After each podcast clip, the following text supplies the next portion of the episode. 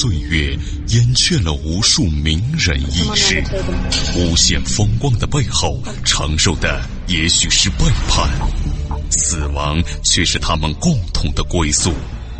历史长河沉淀了无数未知的人类文明，时光荏苒，当一切变得尘埃落定，谜底悄然揭开。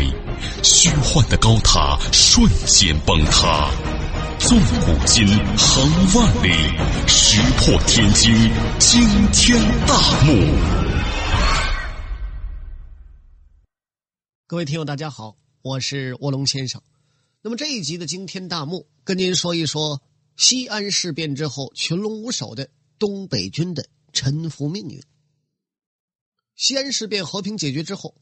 一九三六年十二月二十五号，张学良送蒋介石回到南京。可是谁也未曾想到，从此一去不复还。于是轰轰烈烈的壮举之后，就揭开了千古遗恨的悲剧序幕。近二十万东北军群龙无首，并在主战主和问题之上发生了严重的分歧，最后竟发展到内部残杀。一九三七年二月二号。不顾大局的东北军少壮派英德天、苗建秋、孙明九等人杀死东北军元老派六十七军军长王义哲、西北总部参谋处处长徐芳、副处长宋学礼和交通处长蒋斌等人。血发生之后，王以哲的至交第幺零五师师长刘多全为替王以哲报仇，将部队开进西安，搜捕少壮派军官。又杀了对促成东北军联共抗日有功的旅长高福元，致使内部残杀的悲剧愈演愈烈。危急关头，中共代表周恩来苦口婆心、多方的做工作，才避免了事态的进一步扩大。一九三七年三月，东北军高级将领轻率的接受了蒋介石提出的东北军东调的议案。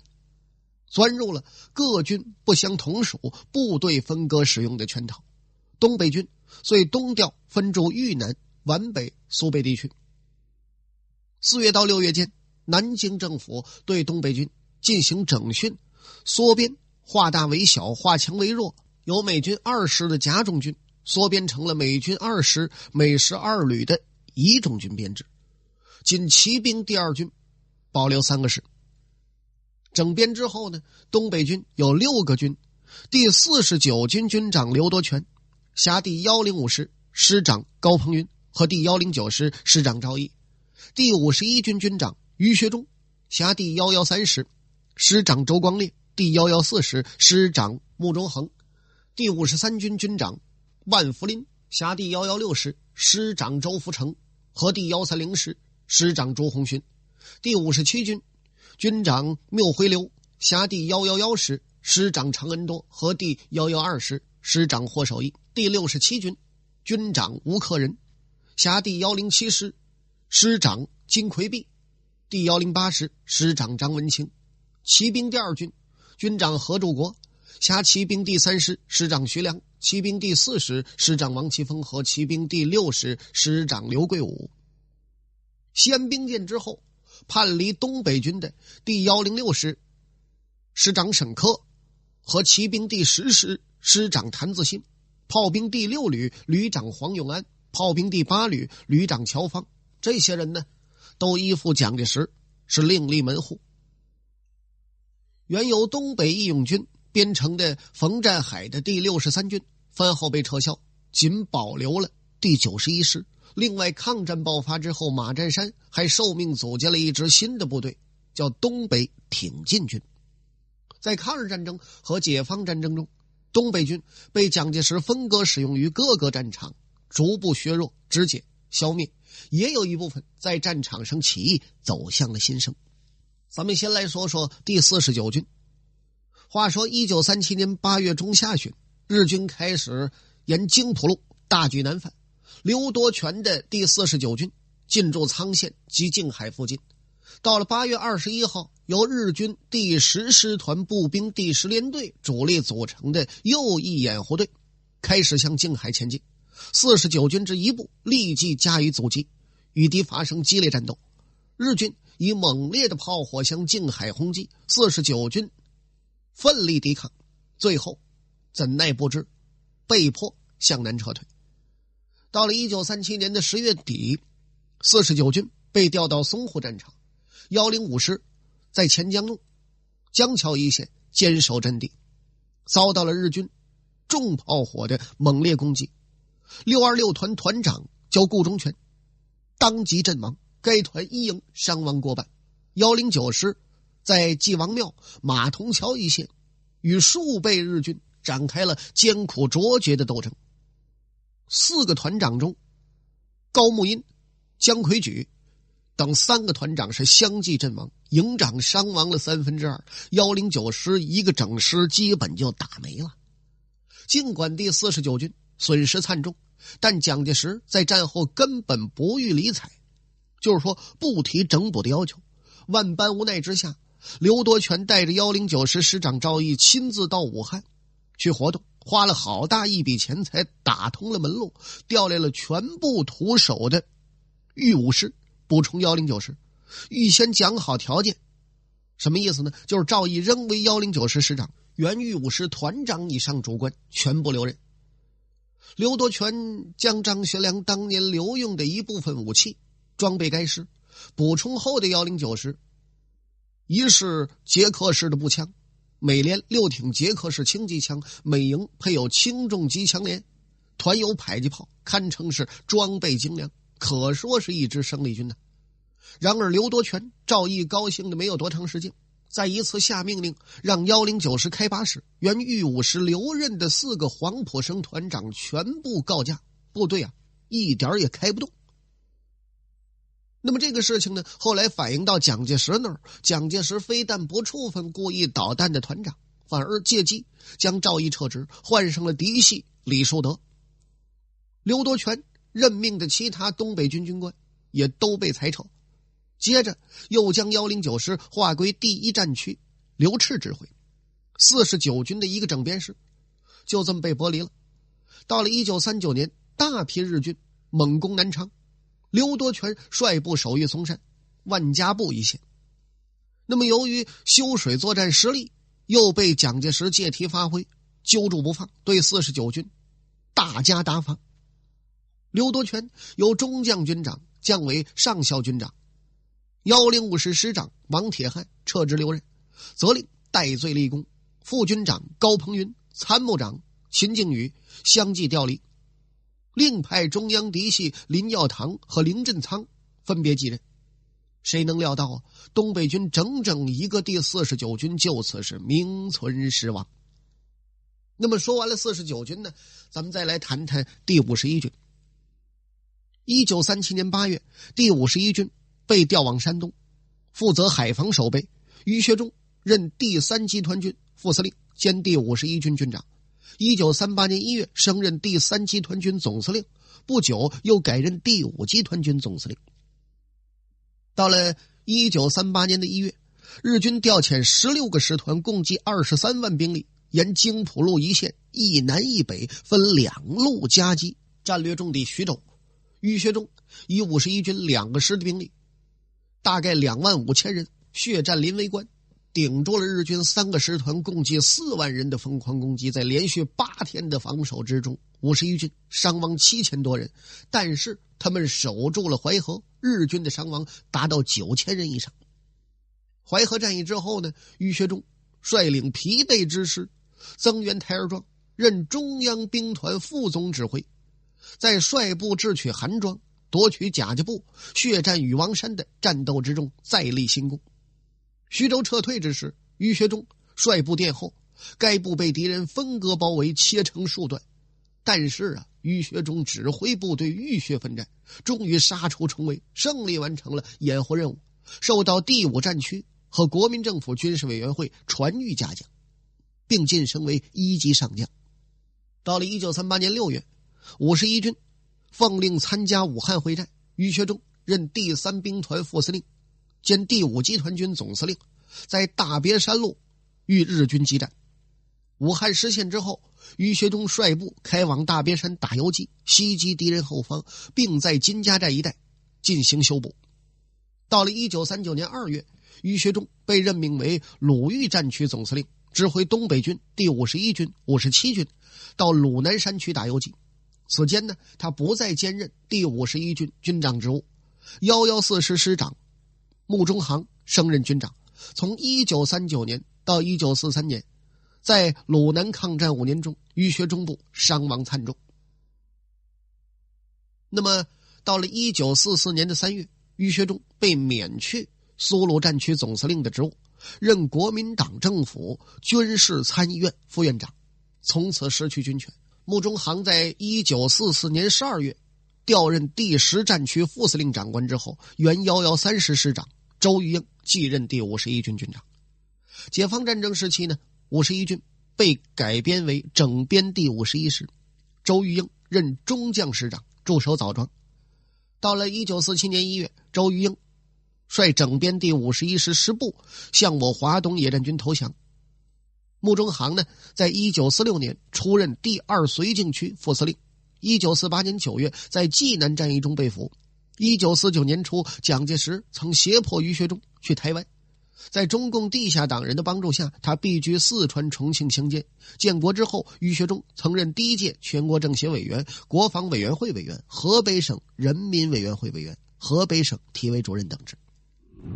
寻梦于文明之巅，探瑰宝之风华，感历史之迷离，经发掘之旷古，谜底在最后一刻被悄然打开。石破天惊，惊天大幕。说完了五十一军，咱们再来说说第五十三军。七七事变之后，万福林任第一集团军副总司令兼第五十三军军长，负责平汉线以北永定河及大清河一线的防守。在日本侵略军的猛烈攻击之下，万福林部损失惨重，被迫退出战场。孤军游击于太行山区。一九三九年二月，万福林重整部队，参加了豫北、豫东的对日作战。六月，武汉会战开始，万福林任第二十六军团军团长兼第五十三军军长，负责防守德安、星子一线。到了九月份，在鄂东南大治、阳新一线抗击来犯日军，苦战数日，敌人受到重创，其本部呢也是伤亡惨重。武汉会战之后，第五十三军奉命休整补充，万福林调赴重庆，任国民政府军事委员会委员、军长职务，由周福成接任。到了一九四三年，五十三军被编入远征军第二十集团军，对日作战。为了打通中国云南到缅甸的国际交通线——滇缅公路，做出了突出贡献。值得一提的是啊。一九三七年十月十号，第五十三军幺幺六师三四六旅六九幺团在华北战役中完成了掩护主力部队撤退任务之后，与大部队失去联系。在团长共产党员吕正操的带领下，与晋县小桥镇改编为人民自卫军，毅然北上，在冀中平原打游击。后来，这支部队正式编为八路军序列。吕正操创建的冀中平原抗日根据地，在反蚕食和反扫荡的斗争中，创造了平原游击战争史上光辉的一页呀。那么接下来呢，就是第五十七军。一九三七年十一月，庙回流的第五十七军奉命驻防南通、启东、海门、如皋、靖江一线，江防要点。幺幺二师在无锡附近遇敌接战。紧接着又参加了拱卫江阴、固守镇江的战斗，损失较大，师长获首亦负伤，全师撤往江北。到了十二月十号，幺幺二师开赴南京前线。十二号，日军向南京发起总攻，幺幺二师六七幺团、六七三团在南京城北长江一线阵地阻击日军，伤亡惨重。第幺幺二师副师长李兰池在率部冲锋时。与南京太平门附近中弹是壮烈牺牲，后被国民政府追谥为少将。十一月间，第五十七军第幺幺幺师在靖江扬州一线抗击登陆日军，打响了靖阳之战。几次战斗是十分激烈呀。那么，到了一九三八年，这年三月，在台儿庄战役中，五十七军的三三三旅奉命驰援守卫山东临沂的庞炳勋部。面对日军精锐板垣师团，三三三旅官兵是毫不畏惧啊！血战十五昼夜，先后攻克敌人三个据点。战斗之中呢，三三三旅伤亡官兵一千多人，有的营啊只剩下十来个人，有的连队军官全部负伤，由军士自动代理连长作战，前赴后继，战斗不止。日军呢也是伤亡惨重，伤亡了两千多人。为此呢，三四三旅。受到会战总指挥部通电嘉奖，五十七军亦通令全军，称之为“解临沂之围，壮本军之誉”。到了一九三九年，这年的二月，五十七军被调到鲁苏战区，在于学忠指挥之下，在敌后进行游击战。在此期间呢，五十七军的高级将领开始走向反动。一九四零年九月十五号，五十七军军长。缪回流同日军代表谈判，商定了互不侵犯、共同防共的秘密协定。这件事呢，被幺幺幺师师长常恩多和三三三旅旅长万毅获悉。常恩多和万毅都是中共地下党员，两个人秘密拟定了锄奸方案。九月二十二号这天的晚上，常恩多和万毅带人抄了军长妙回流的军部，抓获了副军长朴炳山以及。与日军签订的协议的谈判代表妙回流是仓皇出逃，但是蒋介石呢，不仅不讲通敌人员，严厉查办，反而斥责长恩多你不识大体，还撤销了五十七军番号幺幺幺师、幺幺二师，直接由苏鲁战区指挥，并阴谋瓦解。到了一九四二年八月三号，幺幺幺师一部在长恩多、万毅和苏鲁战区政务长。郭维成的率领之下，在日伪完反共嚣张的严峻时刻，毅然宣布起义，参加八路军。在奔赴解放区的途中，长恩多牺牲在担架之上。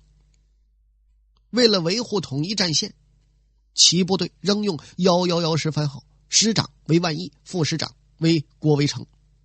到了一九四四年十月二十号，该部队正式改编为八路军滨海支队，万毅为滨海军区副司令。兼滨海支队支队长。到了一九四五年八月，滨海支队与其他山东的八路军部队组建成了东北挺进纵队，在纵队司令员万毅的指挥之下，挺进东北。部队克服重重困难，配合周保中同志率领的抗日联军，肃清了敌伪势力，建立了民主政权。那么以后呢？又和兄弟部队。并肩作战，在解放战争中，三下江南、四保临江，血战四平，参加了伟大的辽沈战役、平津战役，一直打到了海南岛。抗美援朝时，又作为第三十八军的组成部分，在松骨峰战役中痛歼美军，打出了中国军人的威风。志愿军总司令彭德怀在嘉奖电报中，最后特意加了两句：“中国人民志愿军万岁，三十八军万岁。”那么接下来呢？咱们说说。第六十七军，一九三七年八月下旬，吴克仁满怀报国之志，昂然请缨，六十七军奔赴华北前线河北大城，在西起姚马渡，中经马场，弃小魏庄一线，构筑防御阵地。九月一号，日军第六师团在飞机重炮的掩护下，猛攻六十七军大城防线。吴克仁指挥全军，御敌血战十日啊，日军是屡遭重创，无法前进。当天呢，日军增派二十余艘汽艇，再有山炮、机枪等重武器，溯子牙河偷袭之时，又被六十七军预先埋伏在姚马渡的部队是兜头猛击，第一艘汽艇首先被击沉，后续敌艇也分段接近。那么日军部队虽然凭借重火器反扑，又派飞机助战，但在六十七军沉重打击之下，终于溃不成军。被击沉汽艇五艘，击毙三四百人之后，狼狈而逃。可是日军恼羞成怒啊，又调集二十多门火炮、五架飞机，出动三千多人，在二十号再次猛攻六十七军正面。吴克仁亲临前线指挥御敌，敌我双方竟至演制成了肉搏之战。六十七军官兵终以重大牺牲压倒了日军的气焰，粉碎了日军强大攻势，大城防线鏖战越狱，六十七军以伤亡两千多人的代价重挫敌锋，歼敌数千，并阻遏敌军南犯之敌，掩护了友军安全撤退，受到最高长官部的通电嘉奖。到了一九三七年十月底，淞沪战场，中国军队处于不利地位。蒋介石急忙从华北战场抽调第六十七军南下增援。十一月五号，六十七军临危受命，协同第四十三军郭汝栋部抢占松江，是死守三日啊！掩护主战场上的中国军队，已完成撤退之任务。到了八号晚上十二点，死守三日的军令已经完成，吴可忍让郭汝栋率百十人的四十三军先行撤退，因为四十三军已经。残缺不全，他亲自率六十七军掩护，经一路突围苦战之后，九号的下午，吴克仁率部到达苏州河边白鹤岗，不料苏州河大桥被炸，吴克仁冒着敌机狂轰滥炸的危险，指挥部下率先求渡。到了傍晚时分，突然有一支日军便衣队是袭击而至，交战之中，吴克仁不幸中弹落水，光荣牺牲，时年四十三岁。这是抗战之后正面战场上第一位为国捐躯的国民党中将军长。然而呢，令人愤慨的是，这样一支忠勇报国的部队，不仅没有得到应有的褒奖表彰，却被别有用心的宣传机构误为吴克人率部叛乱，六十七军临阵投敌。蒋介石趁机撤销了六十七军番号，缩编为幺零八师，师长改为张文清。拨归中央军王敬久的第二十五军。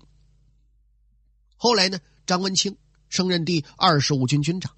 一九四零年，幺零八师参与了围剿新四军的皖南事变。解放战争时期，幺零八师所在的二十五军归黄百韬指挥。淮海战役期间，在大兴庄、两台子、大小牙庄、碾庄等地，分别被华野四纵、十三纵先后打击，直至全军覆没。最后呢，咱们来说说骑兵第二军。一九三七年八月下旬，骑兵第二军调晋绥前线与日军作战。军长何柱国率骑兵第三师从陕西经蒲路北上，增援大同，归第十八集团军总司令朱德指挥。大同失守之后呢，骑兵第二师退到了晋西北平鲁一带抗日。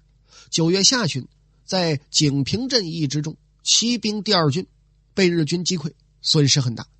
一九三九年冬天，骑兵第二军奉令换防到了豫皖边的沈丘、项城一带，归第一战区前方指挥官孙同轩指挥。到了一九四零年，何柱国升任第十五集团军总司令，由骑兵第三师师长徐良接任骑二军军长。以后呢，骑六师归还建制。又合并其三师和其六师，保留其三师番号，并由王兆问的暂编第十四师廖运泽部拨归骑兵第二军建制。一九四四年，徐良升任第十五集团军副总司令，骑兵第二军军长由非东北军系的暂编第十四师师长廖远泽升任，其三师师长王兆升为骑二军副军长，所遗的骑三师师长由徐昌熙升任。那么，抗战胜利之后，骑兵第二军开赴济南。一九四六年，王耀武任第二绥靖区主任，将骑兵第二军改为了第九十六军，仍以廖远泽为军长，所属的骑三师改为暂编第十五师。这样的骑兵第二军的番号也不复存在，东北军骑兵也就名存实亡。那么，建国之后的一九五五年。中国人民解放军第一次授衔时，原东北军出身的将领有二十五名，被授予将衔，其中上将一人，吕正操；中将一人，万毅；少将二十三人，有谢芳、陈瑞廷、贾桃、沙克、方永顺、赵东环、于全深、赵成金、高存信、李觉、徐明、宋学飞、金振中、张志毅、杨友山、张家洛。罗文、季廷谢、管松涛、郭维成、王振前、江潮、张学思等。好了，各位亲爱的听众朋友，这一期的惊天大幕到此为止就全部为您播讲完了。我是卧龙先生，咱们再会。